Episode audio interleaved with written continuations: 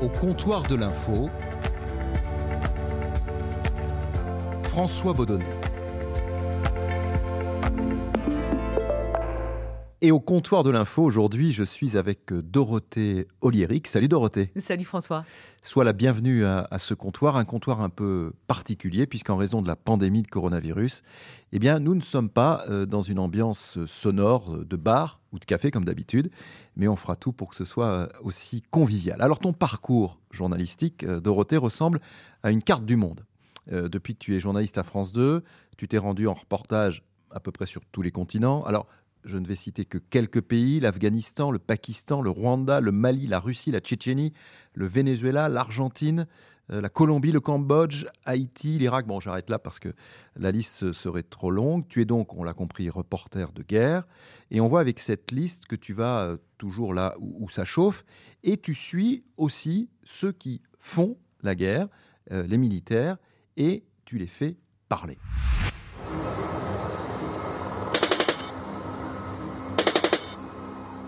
Commence à entendre des impacts sur la machine. C'était euh, quelque chose de très intense. On est touché. On est touché. Les voyants d'alarme à bord euh, s'allument. Je perds de la puissance. On n'est plus en état de vol. Je m'accroche au siège en me serrant le plus fort possible, en me disant de toute manière ça va être euh, l'impact assuré. Je me dis non pas ça quoi, c'est pas possible, pas nous.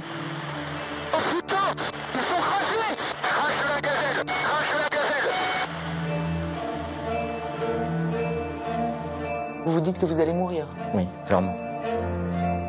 Tous mourir Oui. Alors en fait, j'étais au Mali au mois de mars 2020 et j'ai eu connaissance quelques mois avant d'une opération absolument incroyable qui s'appelle, le nom de code militaire, c'est l'opération Aconite, qui est en fait un crash d'un hélicoptère français en juin 2019 et une opération de sauvetage absolument incroyable inédite, inouïe, euh, digne d'un grand scénario d'un film d'Hollywood. Et j'ai voulu reconstituer cette histoire, c'est-à-dire interviewer les pilotes, ceux qui se sont crachés, ceux qui ont sauvé, qui sont venus à bord d'un tigre, d'un hélicoptère de combat, sauver leurs camarades sous le feu. Et je raconte pas tout, mais il faut l'écouter en replay. C'est une histoire absolument dingue, de courage, euh, d'humanité, de frères d'armes. Et c'est une belle histoire militaire euh, qui était formidable à raconter.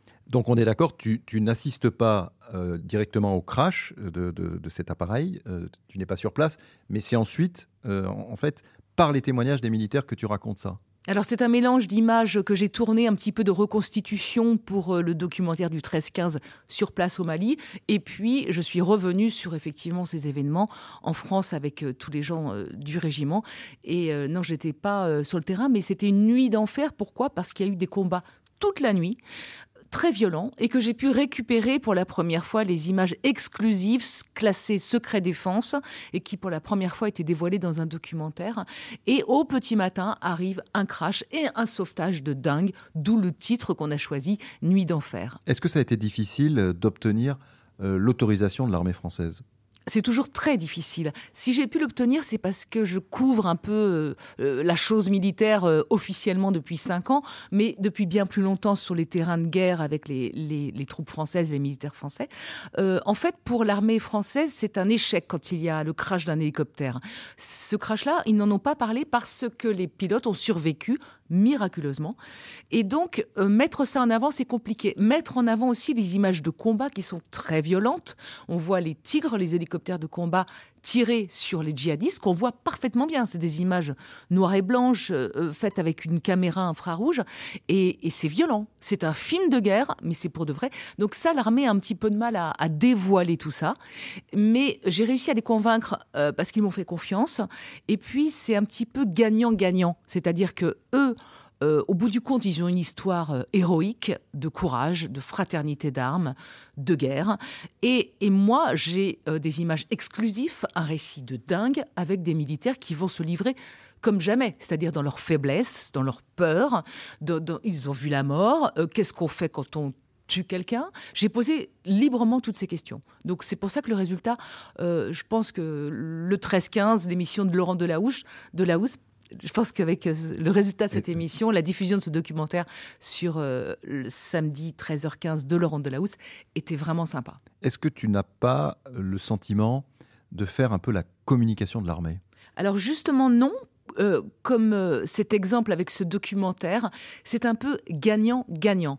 Parce que montrer le crash d'un hélicoptère, c'est très négatif pour euh, l'armée, mais euh, montrer une histoire héroïque, effectivement, c'est bien. Et là, j'ai envie de dire sur ce documentaire, l'intérêt de l'armée et mon intérêt euh, se sont retrouvés un peu à mi-chemin. Et je pense que chacun, l'armée comme moi, on s'est dit, yes, on a un bon truc, mais je n'ai pas fait de concession.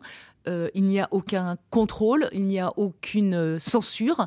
Et... L'armée ne, ne, visionne pas euh, ce reportage ou les autres euh, Absolument avant la diffusion. Absolument pas. L'armée ne, ne, visionne pas mes reportages, sauf une seule fois, c'est quand j'ai pu tourner avec les forces spéciales françaises en Irak en opération. Mais vu que c'était une première et qu'il y a des choses vraiment obligatoires à flouter, là, il y a un contrôle juste de la vidéo, absolument pas du commentaire. Donc non, je n'ai pas l'impression de faire la communication de l'armée. Euh, c'est un reportage avant toute chose. Globalement, euh, est-ce que tu dirais quand même que es, quand tu tournes comme ça. Alors, euh, embedded, on dit nous dans le journalisme, embarqué, ce qui t'est arrivé à, plusieurs reprises. Est-ce que quand même tu penses que tu peux, euh, tu as la liberté de, tourner ce que tu veux? Le, fait d'être embedded est un petit peu particulier. Euh, là, en l'occurrence, c'est quand je vais au Mali. Je suis allée six ou sept fois au Mali depuis que les Français sont engagés sur place. Et on ne peut pas y aller sans l'armée. J'aimerais aller euh, traîner dans des endroits au fin fond du Mali, mais avec la menace de kidnapping, c'est absolument impossible. La rédaction ne me laisserait pas faire et je ne suis pas folle, donc je n'ai pas envie d'être prise en, otage avec mon équipe. Donc non. Donc qu'est-ce qu'on fait? On est embed pour raconter pour raconter euh, cette opération menée actuellement par les soldats français depuis 2013. Euh, être euh, embarqué avec l'armée, ça veut dire être 24 heures sur 24 avec eux. Donc on ne peut pas faire des pas de côté, pas vraiment. Mais on a une liberté pour parler aux militaires. Tu parles à tous les militaires quand tu le souhaites Je parle à tous les militaires quand je le souhaite. Et ça, c'est un grand changement par rapport à mes débuts où l'officier de communication était souvent le seul interlocuteur d'un journaliste sur le terrain, comme pendant le conflit, mettons en Bosnie, euh, on n'avait pas la liberté d'aller parler à un simple soldat première classe. On n'avait pas la liberté de, de comme ça, euh, sur le fait de parler avec un officier. Euh, là, on peut le faire. On l'a vu, hein, tu, te rends souvent sur des, théâtres de, guerre, des pays qui sont en guerre, avec forcément des, risques que, tu prends pour ta vie. Est-ce que le, le, risque, la prise de risque, est-ce que c'est le carburant de, ton moteur personnel, Dorothée? Je ne pars pas dans un pays en guerre à cause des risques, mais malgré les risques. C'est-à-dire que être sur un terrain de guerre est souvent perçu comme euh, par l'extérieur comme euh, voilà nous sommes des journalistes tête brûlée on fonctionne à l'adrénaline on a besoin de ça pour vivre ce, ce cœur qui bat c'est c'est pas un peu vrai quand même? Non, il y a ça, bien sûr qu'il y a ça, évidemment. L'adrénaline, dans des situations dangereuses, elle vous inonde. Euh, mais j'y vais malgré ça, parce que pourquoi j'y vais? Pour raconter des histoires. J'y vais parce que sur un terrain de guerre, euh, tous les sentiments sont exacerbés. L'amitié, le courage, euh, la peur, la générosité, la solidarité, la fraternité, tous ces sentiments sont tellement forts que ce que je vis sur un terrain de guerre est absolument euh, extraordinaire, fantastique, malgré les balles qui sifflent aux oreilles, malgré les, obus qui tombent à proximité, malgré cette peur. Mais à chaque fois, je me dis, moi j'y suis pendant une semaine, j'y suis deux semaines, et les gens dont je raconte l'histoire sont là pendant des mois, pendant des années. Donc qu'est-ce que je suis? Je prends certes un peu de risque, mais eux, moi je suis là pour raconter leurs histoires. Donc je peux quand même prendre un peu de risque aussi. Et, on a beau dire, hein, alors ce qui est drôle, c'est que les chefs, souvent, euh, ça tu sais comment c'est François, hein, ils te disent euh, depuis Paris... Les chefs, de la rédaction. Les chefs de la rédaction te disent, euh, fais attention, ne prends pas de risque, par SMS. Alors, il y a une petite frustration parce que ça fait sourire. Dans un pays en guerre, à partir du moment où tu mets le pied sur le terrain, tu prends des risques immenses. On n'en parle pas au retour. C'est pour ça qu'on en parle là. C'est pas faux. Euh, moi, je suis persuadée que les années passant, il y a des histoires d'assurance. On doit déclarer nos, euh, nos, trajets, nos itinéraires. On doit euh, être muni d'un tracker qui nous suit, que la rédaction ici peut suivre le chemin qu'on prend, l'itinéraire. Un, GPS C'est un GPS, un super GPS qui peut nous coûter cher si on est arrêté. Ça nous est déjà, ça nous est déjà arrivé. Parce que c'est aussi considéré comme un, comme un outil d'espionnage, par exemple. Mais la rédaction se doit de couvrir de plus en plus. Euh, parce qu'il y a de plus en plus de risques, parce qu'il y a des histoires d'assurance. Donc, en bout de chaîne, notre chef de service, le rédacteur en chef, nous dit faites bien attention, ne prenez pas de risques. Mais bien évidemment, on en prend, sinon il n'y aura rien du tout. Donc, c'est peut-être un peu d'hypocrisie de leur part, c'est pas faux. Dorothée, ça fait 30 euh, ans que tu fais du reportage. Euh, Déjà? Oui, bah, tu as commencé, je crois, en en 1990. Mon Dieu, que ça va vite. Hein dans ma tête, euh, j'ai encore 20 ans. Hein. Voilà. Et, euh, donc, tu as eu des expériences dans, tous les pays que je citais au début, mais bien d'autres hein, encore. Est-ce qu'au cours d'un de tes reportages, tu parlais tout à l'heure de rencontres, est-ce que tu aurais euh, comment, gardé en mémoire, à l'esprit, une rencontre avec une ou des personnes particulièrement fortes? J'ai envie de dire, alors, euh, c'est pas une personne, mais ce que j'ai envie de retenir, c'est la femme afghane, si on peut généraliser un petit peu. Je suis allée euh, en Afghanistan pour la première fois en 96. À l'arrivée des talibans, on était euh, dans Kaboul, on voyait les chars passer avec les talibans dessus, avec ses, longues barbes, ses longs turbans. Ils faisaient des feux, des, des, des autodafés devant les cinémas. C'était absolument inouï comme situation. Et dès cette époque, j'ai rencontré des femmes afghanes dès l'arrivée des talibans qui ont eu le courage de sortir, de témoigner dans un pays où les femmes n'avaient même pas le droit euh, de marcher dans la rue seules. Donc j'ai rencontré des femmes afghanes tout au long de ces années d'un courage tellement immense pour sauver leur pays au nom de la liberté, que c'est cette image de la femme afghane qui restera euh, ancrée euh, vraiment, mais toute ma vie en moi d'un courage inouï. Tu as gardé des, contacts avec certaines d'entre elles? Bien sûr. Alors, il y en a beaucoup qui sont repartis euh, à l'étranger, mais euh, je garde beaucoup de contacts avec des gens. Euh, je prends de leurs nouvelles quand je ne peux pas revenir. J'ai hum, été invitée à des mariages en Afghanistan, donc que je n'ai pas filmé, des choses personnelles. Euh, des gens qui ont fui, que j'ai pu aider à mon petit niveau à venir, euh, à venir en France, des gens que je retrouve là-bas les années passant, et une jeunesse que je découvre, j'y étais encore il y a quelques mois pour l'élection présidentielle, une jeunesse, je découvre une jeunesse afghane absolument euh, différente de celle que j'ai rencontrée il y a, en 96, il y a 24 ans, mais avec le même courage et la même peur parce qu'aujourd'hui, aux portes de Kaboul, à nouveau, il y a les talibans. Donc cette histoire, elle est dingue. Moi, c'est mon pays de cœur, l'Afghanistan. Malgré ses dangers, euh, avec sa beauté, avec ces gens absolument euh, formidables. Et aujourd'hui, cette jeunesse afghane, elle est menacée, comme l'étaient leurs parents, il y a plus de 20 ans, par les talibans qui sont aux portes de Kaboul. Et ça me fend le cœur. La musique est proscrite, comme la télévision, le sport, les jeux de hasard, tout ce qui peut détourner de la religion. Interdite aussi toute image ou représentation de la femme. Cette mendiante n'a même pas le droit de faire l'aumône. Si une véritable résistance commence à s'organiser à Kaboul, dans le reste de l'Afghanistan conquis par les talibans, la population accepte beaucoup plus passivement les nouvelles règles des fondamentalistes. Pour une simple raison, s'ils n'ont pas apporté la liberté, ils ont apporté tout de même une certaine sécurité.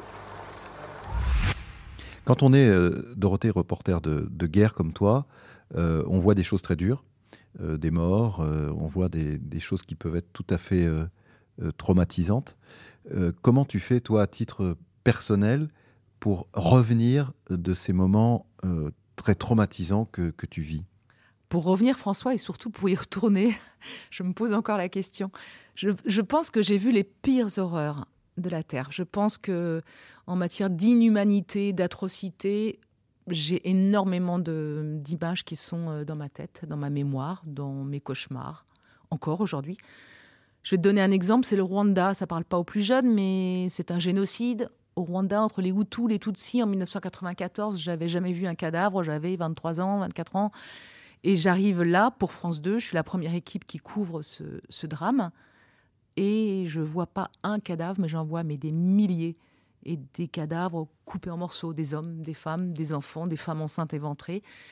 Je suis toute jeune, j'ai jamais vu un cadavre de ma vie et, je me dis, faut que tu tiennes parce que ce que tu vois, ces horreurs-là, il faut les raconter.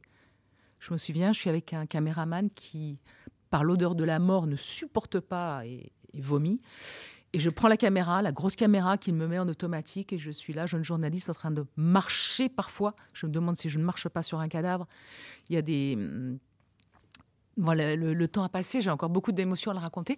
J'ai fait énormément de cauchemars. Pas sur le coup, hein. Sur le coup, je pense que tous mes confrères, euh, grands reporters, parce qu'on ne parle pas de nous comme reporters de guerre, on parle de nous en tant que grands reporters, je pense qu'on a une force sur le moment quand on est en tournage, et euh, que c'est après que quand on lâche un peu les vannes, alors après, euh, ça m'est arrivé souvent de pleurer, de, de faire beaucoup de cauchemars. Encore aujourd'hui? Encore aujourd'hui, des cauchemars de guerre, oui, à chaque fois, c'est ah, mais c'est Hollywood, hein, parce que dans ma tête, là, il y a des films, je devrais écrire des scénarios, mais ça tire dans tous les côtés. Euh, il y a des roquettes, des obus, des et, et je mélange avec la vie personnelle, c'est-à-dire qu'une fois, j'ai rêvé quand mes enfants étaient petits que je sortais du supermarché avec ma fille dans un caddie et que tout d'un coup, il y avait une pluie de roquettes. Et je disais, OK, alors là, ça vient du nord, c'est nuageux, donc il faut partir dans l'autre sens, attention. Et je poussais le caddie en disant à mon conjoint, laisse tomber, je sais comment sortir de là. Et je poussais avec ma fille. Des trucs un peu dingues, qui sont drôles à raconter comme ça, mais qui ne sont pas traumatisants. C'est pas le stress post-traumatique, parce que le stress post-traumatique, c'est quand tu rêves et tu fais le même cauchemar deux jours ou une reviviscence diurne, comme disent les médecins, où tu revis une scène traumatique toujours la même, toujours la même, toujours la même. Et pourquoi, j'ai envie que tu répondes à la question que tu t'es toi-même posée, pourquoi tu repars alors? Bah, Je sais pas. Je sais pas, parce que c'est une évidence, c'est un, besoin viscéral qui est plus fort que tout. Quand je suis pas quelque part où il se passe quelque chose, je le vis dans ma chair, je, je, suis mal. Là, j'étais pas au Haut-Karabakh, mais j'en une frustration. ah oui, mais plus qu'une frustration, plus qu'une frustration, c'est-à-dire que je peux être en vacances, ça m'est arrivé euh, plein de fois euh, quand mes enfants étaient petits. Euh, j'entends que Ben Laden, par exemple, a été tué au Pakistan. Et Abbottabad, je cherchais le nom de, de, la ville pakistanaise où il a été tué. Et j'étais en vacances, mais j'étais réveillée tôt, j'entends ça et j'envoie un message à mon chef en disant Mais dans, dans une heure, je suis à l'ouverture de l'ambassade du Pakistan, j'ai le visa et, et, je veux y aller. Et je comprends même pas comment des gens n'ont pas envie d'y aller. Et c'est ce qui s'est passé, t'es parti Et je suis partie, j'étais direct là-bas, j'avais ça, et 9 heures ou 10 heures plus tard, j'arrivais à Abbottabad, au Pakistan, euh, garnison militaire euh, où j'étais jamais allée, et on approchait de la maison de Ben Laden en escaladant des murs, des jardins, parce qu'il y avait déjà un cordon euh, fait par les militaires pakistanais, et cette espèce d'aventure incroyable d'être là où ça se passe. Je comprends pas, tout le monde n'a pas envie d'y aller, quoi. Moi, que ce soit l'Irak, que ce soit l'Afghanistan, le Mali, euh, c'est un, c'est plus fort que tout. Alors, pourquoi j'ai envie d'y retourner? Je viens de te l'expliquer. Pourquoi est-ce que j'y vais ou comment je me remets des horreurs de la guerre? Parce que j'en ai vu beaucoup. Euh, j'ai envie de dire, j'ai jamais vu un psy, mais mon psy, c'est ma maman. Voilà. Quand, quand, je la vois à Noël, euh, à la Toussaint, quelques vacances comme ça, eh bien c'est elle qui va être l'éponge de toutes mes émotions. Tu lui racontes, tu lui racontes ce que tu as vécu. Ça doit être la seule à qui je raconte tout. Sans la, sans la préserver, de, sans la protéger des détails. Alors, elle n'est pas protégée des détails. Euh, non, ça sort pas tout de suite, mais il y a un moment où il faudra que ça sorte, quand ça a été très dur, quand j'ai cru mourir.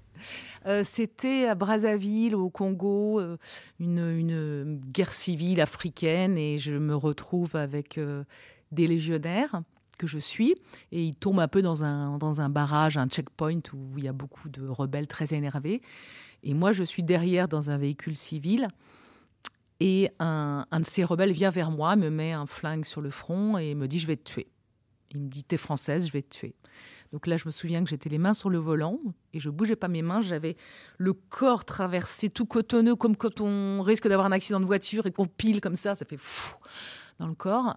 Et là, je dis Mais monsieur, mais monsieur. Et je me souviens, je lui dis Monsieur, alors qu'il a une tête de bandit avec des grenades partout, des foulards, des, des armes comme ça. Puis il me pointe là. Et je me dis Je pense que dans 30 secondes, il va tirer, dans 30 secondes, je suis morte. Et un légionnaire sort du blindé et vient me voir et lui dit euh, Toi, c'est un, légionnaire des pays de l'Est, et lui dit Toi, laissez Gonzès nous parler entre hommes, toi, laissez Gonzès. Et il s'éloigne, et je le vois s'éloigner, donc je comprends qu'il vient de me sauver la vie, le légionnaire. Et un autre vient et me met dans le blindé. Et là, là, je l'ai vraiment échappé belle parce que il tuait quelqu'un d'autre un peu plus tard, euh, ce rebelle, euh, un autre, un autre de son groupe. Une mine anti-char, une embuscade, le danger est partout. Mais le caporal Jérémy est rompu aux opérations de guerre. Est-ce qu'on a peur un peu quand même des risques, de la menace? J'y pense pas forcément, j'y pense pas. J'y pense pas. Là, on nous a dit qu'il y avait des endroits de miner, donc c'est vrai qu'il peut y avoir une certaine psychose au niveau de la, surtout pour le pilote, parce que c'est quand même nous qui avons euh, l'équipage. Euh, même si le chef de bord il est avec nous, on a quand même la vie de notre équipage entre les mains. Mais euh, j'essaye de pas trop y penser pour pas. Sinon après je pense qu'à ça et puis ça nous obstrue un peu la, la vue puis on fait n'importe quoi dans tous les pays dans lesquels tu as été, les pays, pays en guerre, il euh, y en a un qui ne figure pas. Euh, tu as été en Irak, mais tu n'as pas été en Syrie. Et pourquoi? Alors c'est un choix, effectivement, de ne pas aller en Syrie, parce que c'est une promesse que j'ai faite à mes enfants, puisque j'ai un ami très cher qui s'appelle, qui s'appelait Gilles Jacquier, qui a été tué en Syrie. Ça a été le premier journaliste étranger tué en Syrie. Gilles Jacquier, qui était euh, journaliste reporter d'images ici à, France Télévisions. Gilles Jacquier, qui était donc euh, caméraman puis rédacteur, qui a beaucoup travaillé pour Envoyé spécial, qui est mort donc en Syrie. Et là, j'étais très triste parce que c'était un ami, on habitait le même quartier, ses enfants allaient dans la même école que, que mes enfants. Et quand j'ai annoncé à mes enfants que Gilles Jacquier était mort, je me suis dit, comme dans les films, il faut pas que je pleure devant mes enfants, ils sont encore petits, ils ont 9 ans, 11 ans. Et là, évidemment, j'ai fondu en larmes. Et euh, ils m'ont regardé un peu interloqué. Et je leur ai dit, mais vous savez, quand, quelqu'un qu'on aime meurt, on a le droit de pleurer. De toute façon, qu'est-ce que je pouvais d'autre vu que j'étais en larmes? Ils n'ont rien dit, ils ont encaissé. Et puis deux jours après, ils sont revenus me voir tous les deux. Et ce qu'ils m'avaient jamais demandé, alors que ça fait depuis toujours que je pars sur des pays en guerre, ils m'ont demandé Maman, promets-nous une chose, c'est que tu n'iras jamais en Syrie. Et j'ai promis.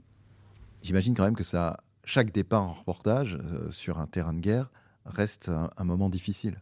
C'est toujours très difficile quand on te dit tu pars en Irak. Donc il y a peut-être un jour, deux jours de préparation, les visas, la valise, etc. Et ce moment est le plus difficile de la mission parce qu'il y a une boule au ventre, une appréhension, des questions qui viennent pourquoi j'y vais, c'est super dangereux, pourquoi j'ai besoin d'y aller? Donc il y a des moments de flottement assez difficiles. Et puis il y a ce moment du départ qui est toujours très difficile, et encore plus avec les enfants. Donc depuis qu'ils sont tout petits, à chaque fois que je pars dans un pays en guerre, je veux que le dernier mot, ça soit maman t'aime, et que je les regarde dans les yeux. Et parce que chaque fois que je pars dans un pays en guerre, je me dis, et si je ne revenais pas? Et ce moment est, très très fort à chaque fois. Donc depuis qu'ils sont petits, et même aujourd'hui encore qu'ils ont 17 ans et 19 ans, je dis maman t'aime, donc je me fais envoyer bouler par le grand qui est sur un jeu vidéo, qui a autre chose à faire que de parler d'amour avec sa maman. Mais, mais j'insiste, et ce dernier regard et ce dernier mot est toujours, toujours celui-là. Alors après, je claque la porte, et là, j'ai une émotion immense en général, les larmes me viennent un peu. Et je suis dans le taxi, je pars, et ensuite, dans l'avion, ça y est, je, mute.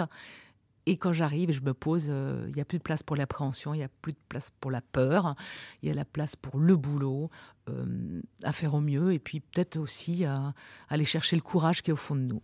Le journalisme est, un métier très critiqué, euh, à la fois très admiré, mais très, très, très critiqué, et, de plus en plus en fait. Hein. on voit que beaucoup de, personnes n'ont plus confiance dans, les journalistes, particulièrement d'ailleurs dans les, journalistes télé. Euh, qu'est-ce que tu penses de ça? Est-ce que tu crois qu'on a une part de responsabilité euh, dans ce désamour euh, que, l'on nous porte?